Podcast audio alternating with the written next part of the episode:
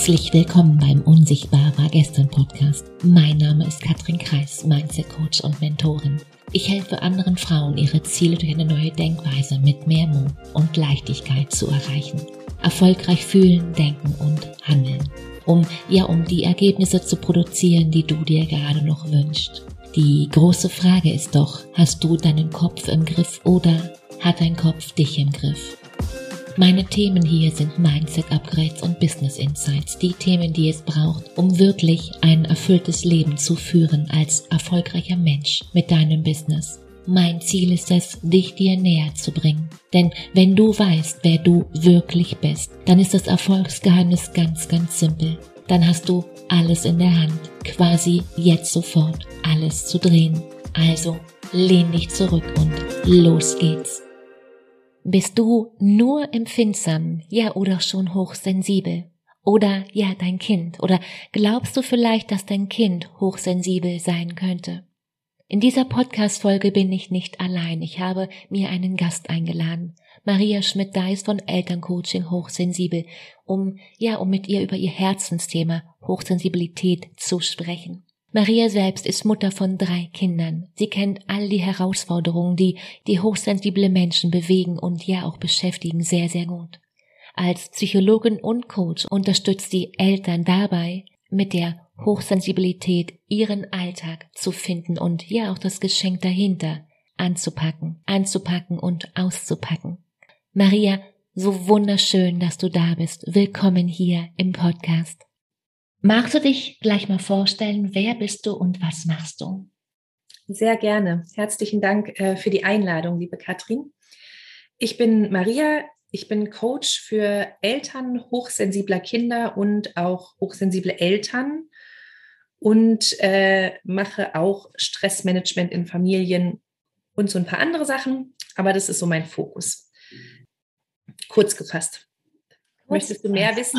Wir kommen gleich zu den ganzen Fragen, weil ich habe eine Menge Fragen für uns oder für, ja, für dich und für mich. Mal ganz von vorne, für, für all die, die davon vielleicht, vielleicht noch nie was gehört haben. Was genau ist das und wie erkenne ich, ob ich da vielleicht dazugehöre? Ja, also im Grunde ist Hochsensibilität ähm, eine biologische Veränderung, die dazu führt, dass wir Reize ähm, weniger filtern können als, ich nenne es jetzt normal sensible Menschen, damit wir die Unterscheidung verstehen im Gespräch. Sprich, alle Sinneskanäle, die befüllt werden von außen, sei es visuell, haptisch, also durch den Tastsinn, akustisch, ähm, der Geruchssinn, also alle Sinne, die von außen gereizt werden, ähm, werden bei normalsensiblen Menschen einfach gleich im Gehirn gefiltert in wichtig und unwichtig. Und dementsprechend reagiert dann der Körper, die Emotionen, all diese Dinge. Und bei hochsensiblen Menschen fehlt diese Filterfunktion und es wird eigentlich jeder Reiz von außen wahrgenommen und muss verarbeitet werden. Und das führt super schnell dazu, dass wir überreizen, was sich in ganz verschiedenen Dingen äußern kann. Da sprechen wir bestimmt noch drüber. Ähm, und was zur Folge hat, dass bei Kindern und bei Erwachsenen ändert sich es natürlich, also äußert sich es natürlich ein bisschen anders. Ähm, bei Kindern fällt es sehr schnell auf in starken Gefühlsausbrüchen, sehr häufigen Gefühlsausbrüchen, Selbstwerteinbußen, Unsicherheiten, Ängstlichkeiten, die jetzt einfach auffallen, sage ich mal, also den Eltern wirklich auffallen, weil man ja doch auch andere Kinder sieht. Bei Erwachsenen äußert sich es oft im Berufsleben. Das sind Menschen, die sehr schnell ausbrennen, weil sie die eigenen Grenzen und auch die Grenzen der anderen nicht gut spüren, dadurch, dass sie so viel spüren. Mhm. Also sie übernehmen sehr schnell Energien, Emotionen und Stimmungen von außen und füllen sich damit voll und ähm, brauchen eigentlich sehr viel Regenerationszeit oder sehr gute Mechanismen, um ja, um da so ein bisschen ausgeglichener und bei sich sein zu können. Also im Grunde eine schnelle Überreizung und mit gehirnorganischer Beteiligung. Wow. Eine verrückte Frage vielleicht. Weil wenn ich mal so zurückschaue auf die letzten Jahre, dann ist das in meiner Wahrnehmung ein sehr, ein sehr neues Thema. Ist es böse gesagt die neue Glutenunverträglichkeit oder ist es wirklich wissenschaftlich belegt? Ja, Ähm, das ist eine gute Frage und eine wichtige Frage, finde ich. Mm, also es ist wissenschaftlich belegt. Es gibt inzwischen auch sehr viele schöne MRT-Studien und äh, andere, die wirklich auch die gehirnorganischen Vorgänge besser zeigen können durch die neuen Methoden. Erstmals tatsächlich wissenschaftlich ergründet wurde es in den 80er Jahren von Elaine Aron, die war so die Begründerin dieses Begriffes auch. Ähm, und seither wird es eigentlich wissenschaftlich auch sehr schön und vielseitig untersucht. Hm, ist es ein neues Thema? Ich glaube, nein. Aber da kommen wir natürlich in sehr weite Gefilde. Also Hochsensibilität ist zu 50 Prozent vererbbar. Und meine Ansicht ist eher, dass eben unsere Generation die erste Generation ist, die sich in dieser Art und Weise mit Gefühlen auseinandersetzt. Mhm. Und ähm, also wenn ich mir überlege, meine Mutter oder mein Vater, wer von beiden auch immer war, auch hochsensibel. Ähm, das sind Kinder von Menschen, die schwer kriegstraumatisiert waren. Also meine Elterngeneration würde ich jetzt mal zu 80 Prozent als emotionale Krüppel ähm, liebevoll bezeichnen, mhm. ähm, ohne das abzuwerten. Die hatten gar nicht die Chance, dieses Phänomen überhaupt in ihr Leben zu lassen. Da war Überleben emotional gesehen ja. einfach äh, an erster Stelle. Und deswegen glaube ich, erscheint es jetzt wie ein neues Phänomen, aber einfach nur, weil wir jetzt die Möglichkeit haben, uns damit tatsächlich auseinanderzusetzen. Verstehe. Magst du mal von dir erzählen, wann, wann hast du es für dich bemerkt? Wie ist deine Geschichte und wie kamst du dann von deiner Geschichte jetzt zum Coach? Also, ich bei mir selber habe es ironischerweise erst sehr spät bemerkt. Ähm, Erstmal in Berührung kam ich damit durch mein erstes Kind. Ich habe drei und äh, mein erster Sohn war von Beginn an nicht so, wie ich mir Kinder vorgestellt habe. Und ich war eigentlich viel mit Kindern zusammen mein ganzes Leben, habe auch viele Geschwister. Und ich war davon überzeugt, ich werde viele Kinder haben und es wird ein schönes Bullabü-Leben werden, weil ich das mhm. ganz easy nebenher mache. So. Und dann kam mein erster Sohn und es war eben nicht so. Ich konnte nicht in den Park gehen mit meinen Freundinnen, ich konnte nicht abends ausgehen, ich konnte eigentlich auch keinen Besuch empfangen abends, weil ich drei Stunden bei meinem Kind war. Er ist nur eingeschlafen mit seiner Hand in meinem Gesicht. 14 Monate vollgestillt, alles andere komplett verweigert. Also er wäre einfach verhungert, wenn ich ihn nicht gestillt hätte. Also er war sehr, sehr intensiv in dem, was er gebraucht hat. Und es hat sich auch bis heute, heute ist er zwölf, nur wenig verändert. Dieses intensive äh, Brauchen ähm, und begleitet werden.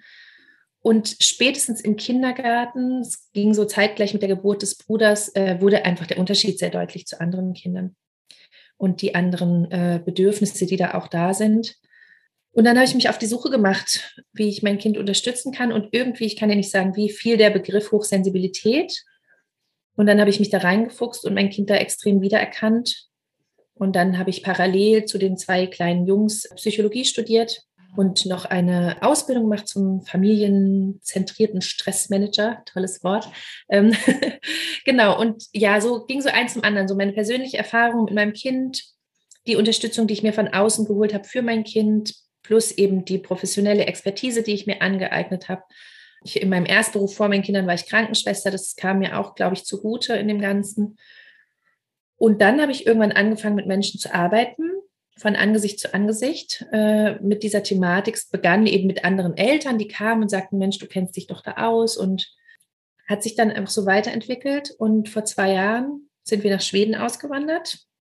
Und da war klar, ich muss jetzt irgendwie, ich will mir jetzt ein Business aufbauen. Da hatte ich gerade mein drittes Kind bekommen und wollte online arbeiten, wollte ortsunabhängig sein. Und irgendwie war es klar, das ist mein Herzensthema. Also setze ich das jetzt einfach zu 100 Prozent um und habe eben die ganze Erfahrung aus den vorherigen 1 zu 1 äh, Coachings und alles da reingepackt. Und genau, mein Mann ist auch hochsensibel, meine Mutter auch. Und äh, ungefähr vor anderthalb Jahren stand ich in einem Ferienhaus mit meinem Mann in der Küche und bin aus dem Nichts komplett zusammengebrochen, weil mir in diesem Moment die Erkenntnis kam, dass ich auch hochsensibel bin und es einfach die ganzen Jahre wirklich äh, aktiv verleugnet habe.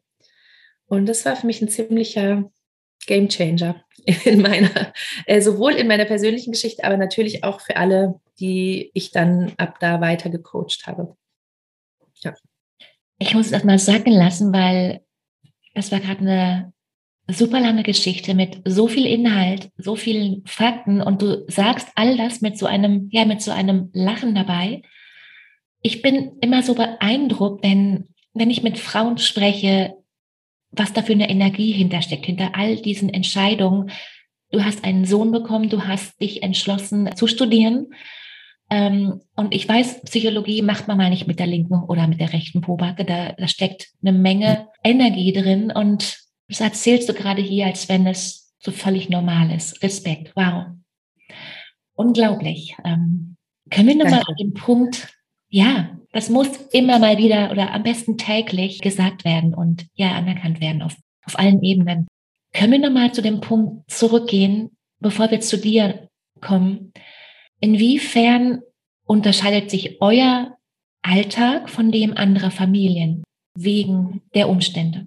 Ja, ähm, also schon immer und natürlich auch mit der Entwicklung des Kindes, Kindes sich etwas verändernd, ähm, ist so ein Hauptthema emotionale Ausbrüche, also Gefühlsausbrüche der feinsten Sorte, sage ich jetzt mal, die sich auch zum Teil wirklich ähm, über einen langen Zeitraum ziehen können, also halbe Stunde, Stunde und natürlich die Begleitung dieser äh, Gefühlsausbrüche, was einfach mein Anspruch ist, Kinder in Verbindung zu begleiten und nicht nicht sie alleine zu lassen mit ihrer Not.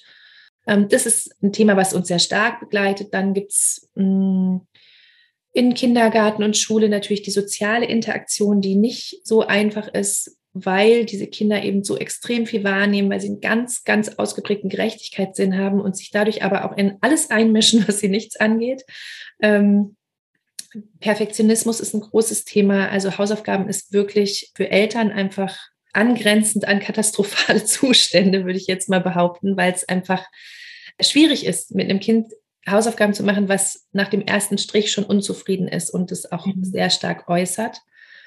Ähm, ja, viele solche Dinge. Und natürlich auf der anderen Seite diese extreme Begeisterungsfähigkeit. Also wo viel Schatten, da viel Licht und genauso ist es auch. Ne? Also es ist so überschwängliche Liebe, überfließende Liebe, so dass man das Kind manchmal zurückhalten muss, die Geschwister nicht zu erdrücken vor Liebe. Ähm, und Begeisterungsfähigkeit und ganz musikalisch geht, blüht da völlig auf. Also es ist einfach ein, ich würde sagen, es gibt halt kein Normal mit einem hochsensiblen Kind. Es gibt kein Dazwischen, es gibt kein, jetzt chillen wir mal eine Runde, sondern es ist immer irgendwie in Extremen extrem toll oder extrem schrecklich. So. Also sowohl für das Kind und natürlich dadurch für die ganze Familie, je nach äh, Abgrenzungsfähigkeit auch. Wow, ich habe gleich tausend Fragen. Ich versuche es mal Stück für Stück. Woher, nein, andersrum, inwiefern ist genau das Thema jetzt nicht nur Belastung, sondern wo sind die Vorteile? Ja, also die Vorteile sind, glaube ich, ein bisschen subjektiv. Mm, zumindest was mich betrifft. Ich bin ein sehr optimistischer Mensch und ich bin auch ein sehr idealistischer Mensch. Und für mich ist es schon so, dass hochsensible Menschen, die nachweislich eine ausgeprägtere Empathiegabe beispielsweise haben als normalsensible Menschen und die extrem viel wahrnehmen und extrem liebesfähig sind durch diese starke Gefühlswelt, ähm, da bin ich mir ziemlich sicher, dass das die Menschen sind oder die Kinder, die jetzt hochsensibel sind, die wirklich diese Welt verändern können und zu einem besseren Ort machen können, weil sie diese Fähigkeit dazu haben. Und äh, wir als, sage ich jetzt mal, hochsensible Eltern, hochsensible Frauen äh, und natürlich auch Männer, aber Frauen sind einfach mehr äh, in meiner Bubble, so beruflich zumindest, ähm, haben natürlich auch die Kraft, unsere Kinder dadurch stark zu begleiten und auch uns selber zu heilen, wenn wir da genau hingucken. Und ich glaube, dass diese Heilung an uns erwachsenen Frauen natürlich auch die Welt ein Stück heilt und die Kinder auch ein Stück. Ich, das ist jetzt natürlich ein sehr philosophischer Ansatz, ähm, aber der ist so einfach tief in mir verankert. Genau. Ein schöner Ansatz, der ja einen vielleicht oftmals über den jeweiligen akuten Moment ja hinaus hinaushelfen kann. Also ich vielleicht, ähm, wenn man es konkreter macht, jetzt zum Beispiel im beruflichen Kontext, mhm könnte man sagen, hochsensible Menschen sind durch die Möglichkeit, so viele Details zu sehen und durch ihren Perfektionismus auch natürlich auch extrem gute Analysten zum Beispiel. Mein Mann ist Bauleiter, äh, der kommt auf eine Baustelle und sieht jedes Detail, ja. weil er hochsensibel ist. Der sieht wirklich jedes Detail, wo selbst die Handwerker, die es selber gemacht haben, es nicht sehen. Es ist natürlich für einen Arbeitgeber zum Beispiel oder auch äh, für jemanden, für den man diese Arbeit tut, sehr wertvoll. Für sich selber ist es immer eine Grenze zur äh, ja, Über, Überlastung und Überforderung. Allerdings, wenn man da ein Auge drauf hat und wenn man es kann und gelernt hat, dann ist es ein großer Mehrwert. Genauso in sozialen Berufen. Ganz viele Hochsensible gehen in soziale Berufe, weil sie eben diese starke Empathiegabe haben. Und gleichzeitig ist das Risiko, da schnell auszubrennen. Also wie bei allem, in, in Schweden sagt man Lagom, das rechte Maß finden. Mhm. Und äh, so ist es halt, ja, bei allem irgendwie. Du hast gerade gesagt, ausbrennen. Mein Gedanke wäre, wenn ich bei den anderen bin, birgt es ja auch die Gefahr, weniger bei mir zu sein, weil ich ja bei den anderen bin mit meiner Energie. Ist das dafür die Ursache für das Ausbrennen oder was spielt da eine Rolle? Mhm, unter anderem, also das auf jeden Fall, diese unerkannten Energiefresser, würde ich es jetzt mal nennen, dass eben gerade so von außen sehr viel Energie gezogen wird, weil wir uns nicht davor schützen, bewusst. Das ist das eine. Dazu kommt, die eigenen Werte nicht zu leben, aus Harmoniesucht und äh, dem Wunsch zu gefallen, weil für Hochsensible einfach alles, was Sicherheit gibt, sehr wertvoll ist. Und es sind natürlich auch in Anführungsstrichen Beziehungen, die einem einen gewissen Wert geben. Selbstwert ist ein großes Thema bei hochsensiblen Menschen. Also Hochsensible haben oft das Problem, dass sie sehr stark gefallen wollen und dann auch bereit sind, ihre eigenen Werte dafür erstmal zu übergehen. Mhm. Und das ist auch was, was uns einfach schnell ausbrennen lässt, wenn wir unsere Werte nicht leben, was uns sehr erschöpft auf Dauer. Und dazu kommen so andere Dinge wie zum Beispiel ähm, Druck von außen können Hochsensible sehr schlecht ertragen und es ist in so, wie sagt man, 9-to-5-Jobs einfach sehr oft der Fall. Und deswegen sind viele Hochsensible tatsächlich zumindest mal im Versuch, selbstständig zu werden, ähm, weil sie da eben Freiheit erlangen, ihr Leben selber zu gestalten. Kreativität ist ein großes Thema für Hochsensible. Ähm, aber es kommt im Endeffekt immer auf dieses zurück, sich selbst nicht gut genug zu kennen, die eigenen Grenzen nicht gut genug zu kennen und auch nicht zu leben. Und dann einfach sehr schnell, äh, ja, sich zu verlieren. Das ist vielleicht das, was man auch Ausbrennen nennt. Nicht mehr bei sich zu sein, nicht mehr in sich zu sein, keine Kraft mehr zu haben. Ja. ja. Du hast gerade von deinen drei Kindern gesprochen. Und ich stelle es mir unglaublich herausfordernd vor, weil ich mir ich bin mit einer Schwester aufgewachsen und es gab immer, es gab so immer schon diesen, diesen kleinen Zweikampf. Wer bekommt mehr von den Eltern? Wer bekommt mehr Liebe, mehr Aufmerksamkeit, mehr irgendwas? Wie schaffst du es oder wie schafft ihr zwei es als Eltern, ja allen dreien gerecht zu werden? Schafft man das überhaupt? Ist das überhaupt möglich? Oder ja, wie macht, wie macht ihr das? Das ist oft wirklich auch eine Frage in meinen Coachings. Ähm, ich glaube, man darf einfach verstehen als Mama oder Papa, dass man diesen Anspruch gar nicht haben braucht. Man wird niemals allen drei gleich gerecht werden, mhm. wenn man so möchte. Ähm, es geht auch gar nicht. Also es funktioniert gar nicht, weil sie ja ganz verschieden sind und ganz verschiedene Dinge von mir brauchen. Also wenn ja. ich wenn ich ihnen die gleichen Dinge gebe, dann, dann profitiert der eine sehr stark davon und der andere überhaupt nicht. Und es ist auch was, was ich meinen Kindern tatsächlich auch vermittel. Also, dass ich sie so individuell begleite, wie sie eben auch individuell sind es gilt nicht gleiches Recht für alle. Und ähm, so ist es einfach. Der Große, der ist nach wie vor mit zwölf Jahren ganz sensibel auf Medien zum Beispiel. Und der Neunjährige eben nicht. Und deswegen heißt es nicht, dass der Zwölfjährige mehr darf als der Neunjährige, nur weil er drei Jahre älter ist, sondern er braucht halt andere Dinge. Und da gibt es schon Konflikte, klar. Ähm, aber es ist so, ist meine Haltung. Also ich möchte auch, ich habe drei Brüder und ich habe nicht den Eindruck, dass es wichtig ist oder Sinn macht, Kinder gleich zu behandeln sondern lieber ähm, so wie ich auch ja auf meine Bedürfnisse hin behandelt werden möchte und als, als ich individueller Mensch. Ja. Ja, zurück zu dir. Du hast gesagt, du hast es für dich selbst erst sehr spät erkannt. Ähm, was hat sich seitdem für dich persönlich verändert? Ziemlich viel tatsächlich. Also vor allem in mir drinne, weil ich so viel verstanden habe ähm, von dem, warum ich bestimmte Dinge getan habe, wie ich sie getan habe. Warum ich beispielsweise ähm, immer alles harmonisiert habe in meinem Umfeld, mein ganzes Leben lang. Also von klein auf war ich der, der alles harmonisiert hat. Ähm, und dadurch, dass ich erkannt habe, dass ich das mache, um mir selber Sicherheit zu geben und nicht um den anderen Gefallen zu tun, sondern um eben mein Umfeld sicher zu gestalten. Als es ist einfach ein Kindheitsmuster gewesen, sehr typisch hochsensibles Kindheitsmuster, alles um sich herum äh, sicher zu machen. Konnte ich das loslassen und hatte gar nicht mehr das Bedürfnis. Und es hat natürlich zu vielen Konflikten geführt, auch in meiner Herkunftsfamilie. Mhm. Aber sehr heilsame Konflikte, auch weil ich dadurch viel mehr bei mir ankommen durfte. Also es ist nur ein Beispiel von vielen. Auch Konflikte mit meinem Mann sind daraus entstanden, aber auch sehr schöne, sehr schöne Begegnungen mit meinem Mann, die ich bisher so nicht hatte.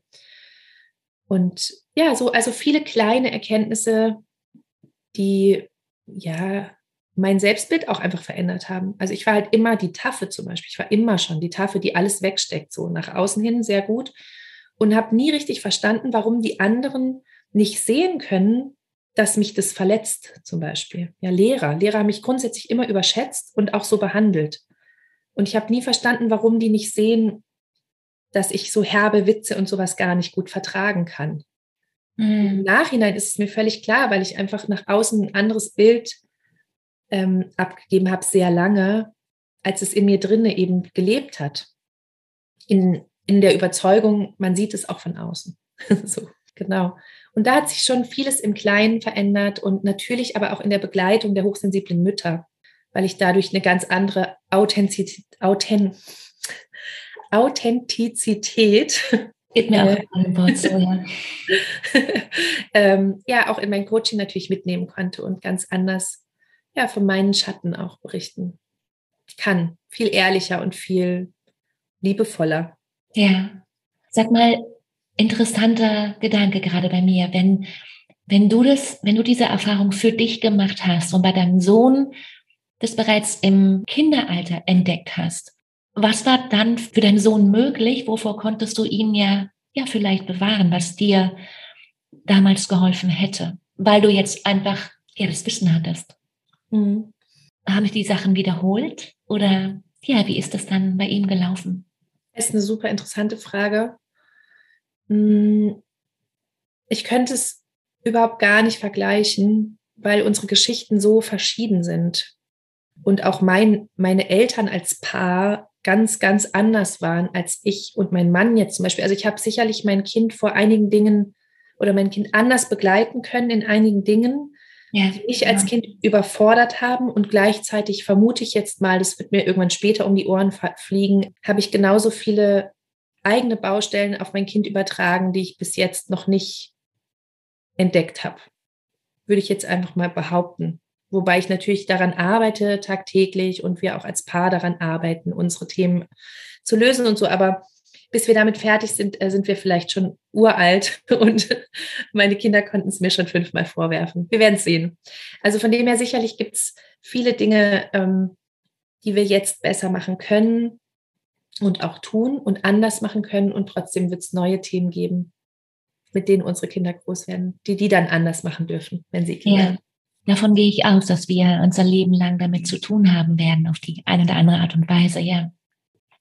Maria, was mich noch interessiert, wie schaut es aus unter deinen Kindern? Wie ist deren Verhältnis miteinander? Wie wirkt sich ja, das eine Thema auf, auf die drei aus?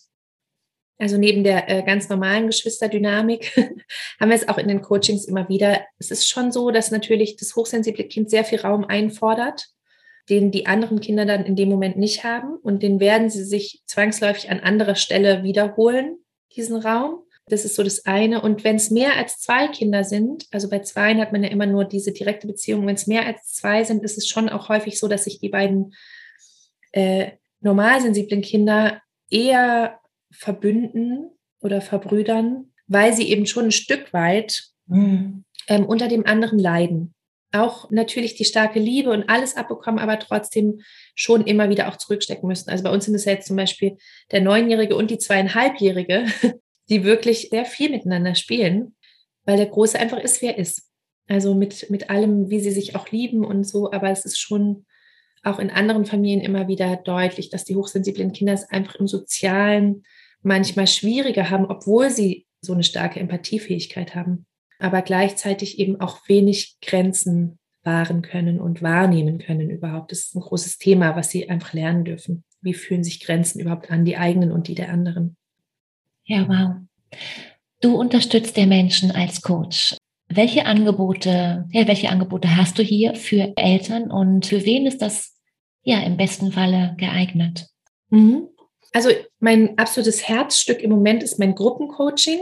Da sind einfach einige Eltern in einer Gruppe zusammen und wir behandeln wöchentlich in einem Call und durch Video-Input und Workbooks und ganz viel Input von mir so die Main-Themen, würde ich sagen. Also Gefühlsausbrüche ist ein starker Block, Selbstwert, Urvertrauen, Vertrauen ist ein starker Block und Übergänge, Grenzen und Sicherheit. Das sind so die Hauptthemen einfach hochsensibler Kinder, die wir da wirklich bis ins letzte Detail äh, bearbeiten auch sehr viel über die Eltern. Also wir sprechen immer über die Kinder, aber sehr viel auch über die Eltern. Weil, wie ich ja vorhin schon angedeutet habe, ich bin einfach davon überzeugt, dass wir als Eltern uns verändern und dadurch haben die Kinder die Chance, Dinge zu lernen und nicht, weil wir ihnen irgendwas erzählen. Ähm, genau, also das ist das eine. Dann mache ich eins zu eins Betreuung auch, also äh, mit Mamas oder Papas. Bisher waren es meistens Mamas im wirklich direkten eins zu eins, ganz spezifisch in Themen reingehen und da hingucken, sei es jetzt in Bezug auf die Kinder oder auf sich selber als hochsensible Mama. Da gibt es einfach auch genug Themen. Und dann mache ich noch solche Dinge wie Workshops. Jetzt gerade steht einer an zu dem Vergleich ADHS, Hochsensibilität. Da gibt es viele Verwirrungen in der Welt. Äh, genau, der ist dann, das ist einfach so ein zwei, drei Stunden Workshop, den mache ich jetzt mit einer Kollegin zusammen. Oder ich habe jetzt Anfragen von Schulen bekommen, zum Beispiel, was ich auch super gerne machen möchte. Ja, ähm, weil also Schule, Kindergarten ist natürlich auch ein ganz, ganz, ganz großes Thema. genau. Ja. Magst du mal kurz ein, zwei Stichpunkte nennen? Die Verwirrung ADHS und dein Thema. Was gibt es da für Verwirrung? Ja, gerne. Ähm, es gibt einfach oft durch Unwissenheit und Überforderung, gerade von Seiten von Erziehern und äh, Lehrern, den Hinweis darauf, das Kind doch mal einem Psychologen vorzustellen oder, oder direkt die, das Urteil, es könnte ADHS sein, die einfach nicht wissen, dass es gewisse Schnittpunkte gibt zwischen ADHS und Hochsensibilität. Und die Hauptunterscheidung ist wirklich, dass ADHS eine Diagnose ist, die lebenslang steht und die auch eine ganz andere Begleitung braucht als Hochsensibilität, die ein Persönlichkeitsmerkmal ist. Aber es gibt eben gewisse Überschneidungen und die führen zu Verwirrungen. Und da muss man wirklich genau hingucken. Und da empfehle ich immer jeden, sich an den Experten zu wenden. Also jemanden, der sich mit beiden Themen auskennt, der wirklich die Unterscheidung machen kann, weil man weder den einen noch den anderen Kindern gerecht wird, wenn man sie in eine der beiden Schubladen ungerechtfertigterweise einschließt. Ja, wenn, wenn ich jetzt glaube, hochsensibel zu sein oder mein Kind ist vielleicht hochsensibel, wie und wo kann ich mich da jetzt eher zuverlässig diagnostizieren lassen? Also du kannst im Internet überall eigentlich dir einen Test runterladen, unter anderem auf meiner Website mhm. ähm, für umsonst ich sage immer dazu, dieser Test ist sowas wie, wie so dieses 130-Schild auf der Autobahn. Also es ist einfach ein Richtwert und es führt oder es zeigt in eine bestimmte Richtung. Wenn der Test jetzt in die Richtung zeigt, hochsensibel, dann mit einem Experten auseinandersetzen und sagen, ist es wirklich so? Der Test sagt es, nochmal ins Detail gehen, was sind bei meinem Kind die Punkte, die mich dazu führen, dass ich das denke und ist es tatsächlich Hochsensibilität oder eben, also es gibt auch andere frühkindliche Traumata, ähm, frühkindliche Reflexe, die sich nicht ausgebildet haben, die nachher zu diesem Bild führen können, die aber dann keine in Anführungsstrichen echte Hochsensibilität sind, sondern einfach andere Ursachen haben. Und mhm. man da auch dem Kind ja relativ schnell, ich finde das Wort helfen nicht richtig, weil Hochsensibilität ist was Tolles, aber die Eltern kommen ja mit einer bestimmten Herausforderung oder einer bestimmten Not. Und die kann man da sehr viel schneller natürlich ausleiten, wenn es jetzt in Anführungsstrichen nur ähm, ja, was Gewesenes ist, was man wieder revidieren kann. Ja, schön gesagt, ja. Ganz wichtiger Punkt. Da ploppen bei mir gleich ganz viele Fragen auf, ähm, unter anderem, wer in meinem Umfeld vielleicht da vielleicht doch hineingehören könnte, weil es da gewisse Anzeichen gibt. Und ähm, ja. Also ja, man, vielen Dank. Man erkennt, glaube ich, so erwachsene Hochsensible oft daran, dass sie eben schnell überfordert sind, dass sie viel Rückzug brauchen, dass sie ähm, vielleicht, also bei sich selber zum Beispiel Verabredungen zusagen, obwohl man eigentlich gar nicht möchte. Mhm. Das ist so was ganz Klassisches, ja. Also Verabredungen nicht absagen zu können, obwohl man merkt, es würde einem jetzt gut tun. So dieses für sich einzustehen. Das ist oft bei Erwachsenen Thema, diese Dinge Selbstwert, Perfektionismus, sicher, alles, was mit Sicherheit zu tun hat. So. Ja. Künstlich Sicherheit erschaffen, die man nicht aus sich selbst generieren kann. Mir kommt gerade noch eine, ja, vielleicht eine persönliche Frage hoch. Du kannst gerne sagen, nee, ist jetzt doch zu persönlich, Kathrin. Wenn, wie machst du das als Coach? Wie schaffst du es als Coach, dann die Grenzen zu setzen? Wie machst du das? Also erstmal liebe ich persönliche Fragen, weil ich finde, dass es uns wirklich zeigt irgendwie, ne? Und wir uns so wirklich kennenlernen können. Ähm, ich lerne es einfach tagtäglich mehr.